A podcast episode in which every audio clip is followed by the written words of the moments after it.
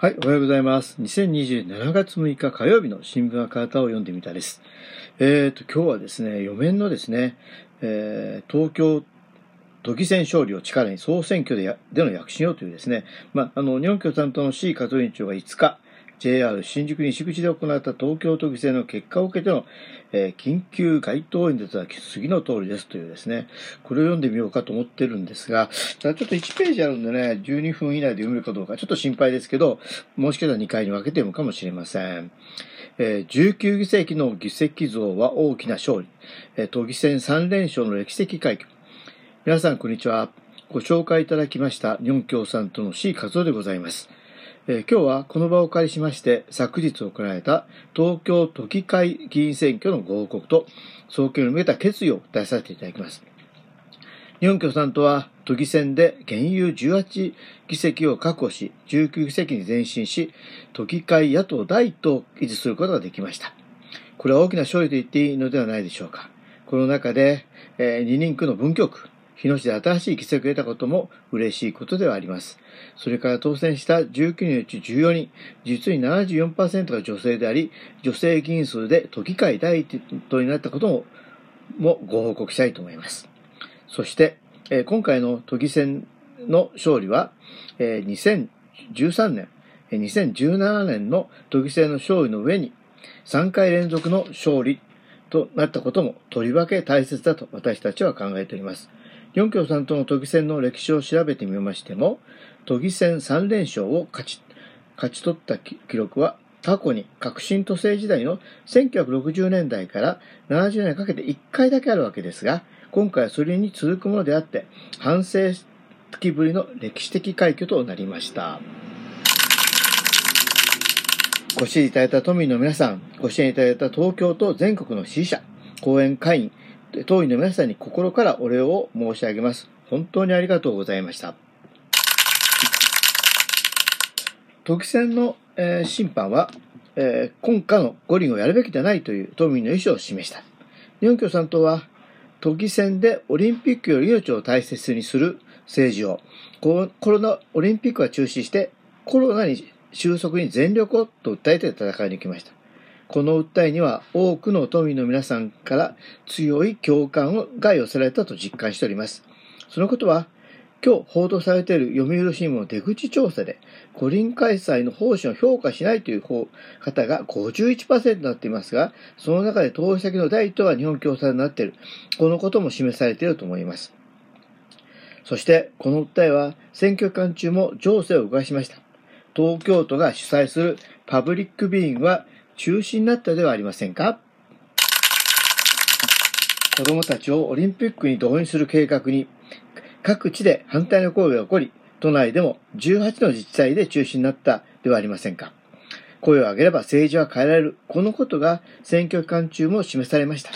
このことに確信を持ってオリンピックをきっぱり中止させようではありませんか？その点で、今度の都議選でオリンピック中止を断固として訴えた日本共産党が議席を伸ばしたことは、オリンピックの中止、延期を公約に掲げた立憲民主党が議席を伸ばしたことと合わせて、今回のオリンピック・パラリンピックをやるべきではないという都民の皆さんの意思を示したのではないでしょうか。東京新聞も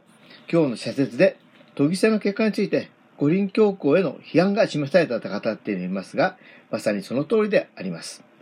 菅政権と小池都政は都民の審判を重く受け止め、五輪中心の決断を、私は菅政権と小池都政に都民のこの審判を重く受け止めることを強く求めるものであります。東京での新規感染者が前の週との比較で15日間も連続して増え続け、7月中旬には1000人を超えるという試算も示されているもとで、一刻も言いはなりません。直ちに五輪開催を中止することを決断し、コロナ収束にあらゆる力を集中することを強く認めたいと思います。今政治がやるべきことはオリンピックではありません。コロナ封じ込めを戦略目標に据え、責任を果たすことではないですか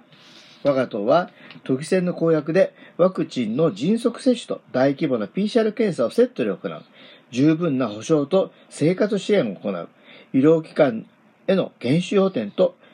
医療従事者への支援を行う。こうした内容や公約では掲げましたが、コロナ危機を一刻も早く収束させるために、掲げた公約の実現に全力を挙げることをここにお誓いしたいと思と思います。東京都政の4つのチェンジ、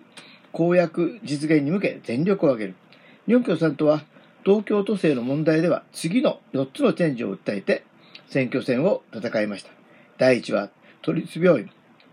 公社病院の独立行政法人化をやめ、直営のまま充実充実させることであります。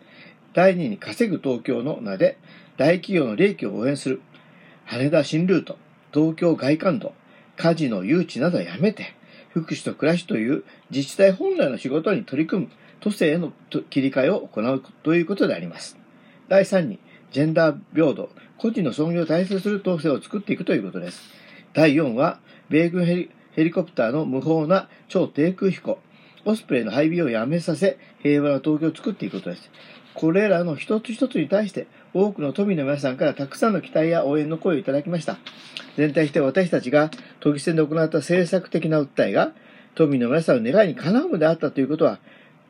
今日、各市で報道されているように、無党派層の中での支持が共産党が2番目に高いということに示されているのではないでしょうか。私たちは公約の実現に全力を挙げてまいります。どうか力を合わせて安心して希望を持って暮らせる東京を作っていこうではありませんか。都議選の結果は、菅自公政権への大打撃に、総選挙でさよならの審判を、今度の都議選で自民党と公明党は自ら掲げた都議会過半数を得ることはできませんでした。4月25日の3つの国政補選、再選挙、北海道、長野、広島の3つの選挙での野党の勝利、自民党の敗北に続いて、今度の都議選は、菅自公政権への大打撃となったのではないでしょうか。この結果は、国民の皆さんの中で、菅政権に対する深い怒りが渦巻いていることを示していると思います。コロナで無意無策と逆行を続けているじゃないですか。オリンピック、パラリンピック開催に暴走してるじゃないですか。沖縄県民や日本学術会議に対しては無法な強権を振るっています。そして政治の風の問題が次から次へと出てきているのに一つも反省しない。一つも究明しない。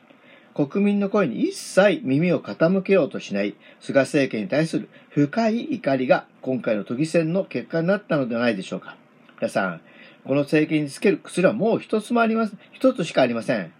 総選挙で、での審判です。総選挙でさよならの審判を下そうではありませんか。都議選でも野党共闘は重要な成果を上げた総選挙に向けた共闘の発展の力に、一方で私たち野党は都議選での共闘で重要な成果を上げました。日本共産党と立憲民主党は1人区、2人区、3人区の一部で候補者調整を行いました。そして相互に支援して戦いました。その結果、日本共産党の候補者に一本化する調整を行った5つの選挙区で勝利を勝ち取ることができました。一方、立憲民主党などの候補者で一本化する調整を行った7つの選挙区でも勝利を勝ち取ることができました。こうして野党の選挙協力は、相互の当選者を増やしていくということにつながり、自民党を追い詰める大きな力を発揮したことになったことをご報告しておきたいと思います。私も都内各所で訴えた際に、我が党候補者に対して他の野党の国会議員、区議会議員、市議会議員などが支援をしててくださる、そういう場面に何度も出会いました。都議選を通じて野党共闘が発展し、信頼が深まったこと、大変嬉しく感じている次第であります。皆さん、この成果を総選挙に向けた市民と野党の共闘の発展の力にし、その成功のために生かしていこうではありませんか。都議選の成果と教訓を生かし、総選挙での躍進のために全力を挙げる。いよいよ次の戦いは総選挙です。都議選での成果と教訓を生かして、総選挙では日本共産党は比例で850万、15%以上の得票を必ず獲得し、躍進を実現するために全力を挙げます。どうかご支援をよろしくお願いいたします。